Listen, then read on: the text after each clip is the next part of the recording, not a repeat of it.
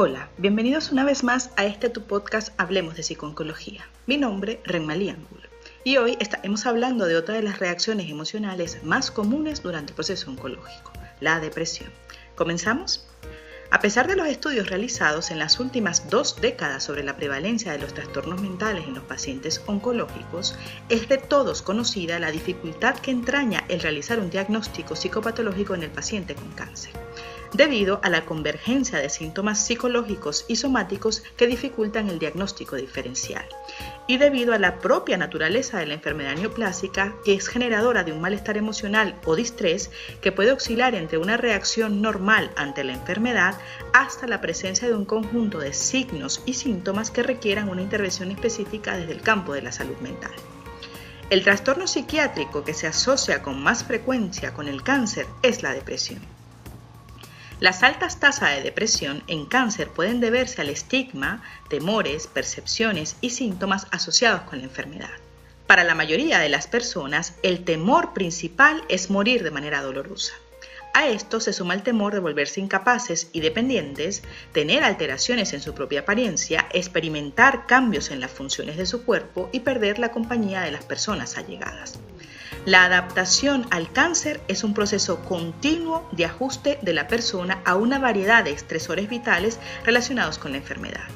Los indicadores de una adaptación exitosa incluyen el involucramiento activo y continuo de las actividades cotidianas, la habilidad para minimizar alguna de las alteraciones en los roles vitales y la capacidad de regular el malestar emocional una variedad de factores influyen en la adaptación, como los derivados del cáncer, del paciente y de la sociedad, la etapa del ciclo vital y el curso clínico del cáncer.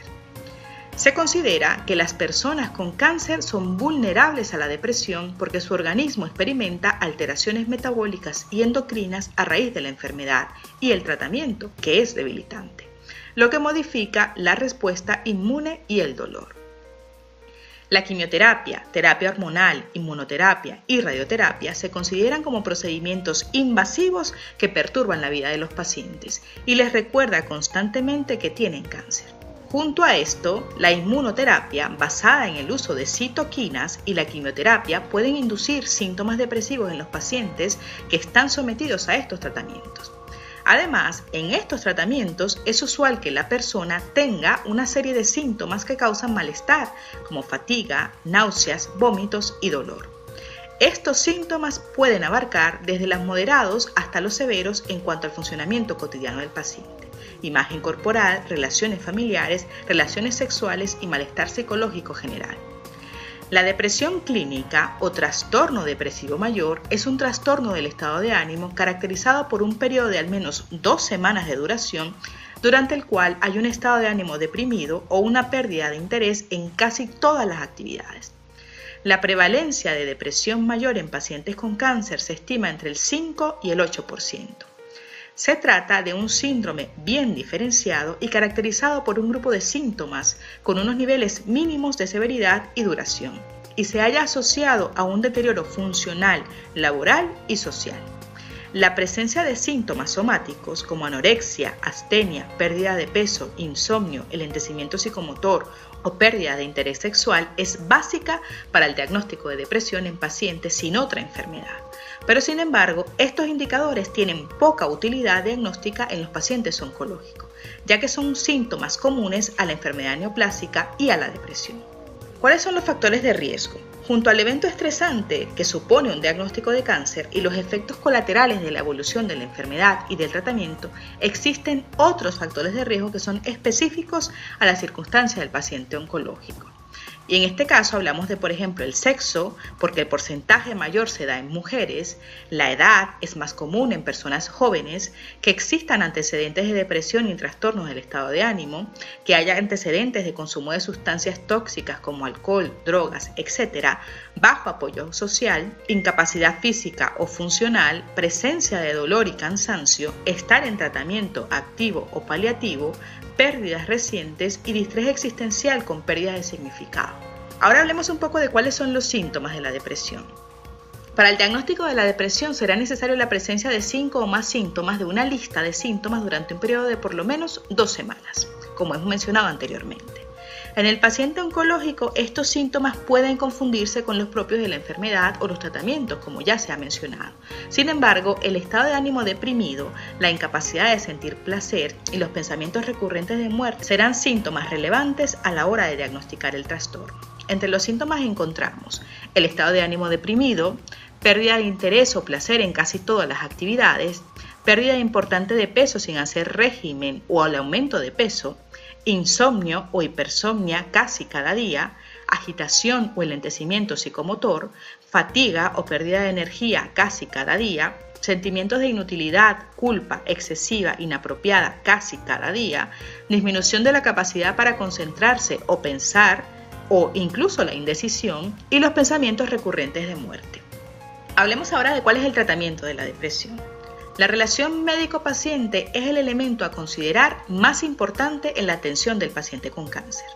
Optimizar esta relación basada en la veracidad y confianza mutua, respeto y sensibilidad, atendiendo al paciente de una manera global y respondiendo a sus necesidades, debe ser el objetivo principal, quizás más que en otros contextos clínicos. Se debe mantener un seguimiento estrecho del paciente.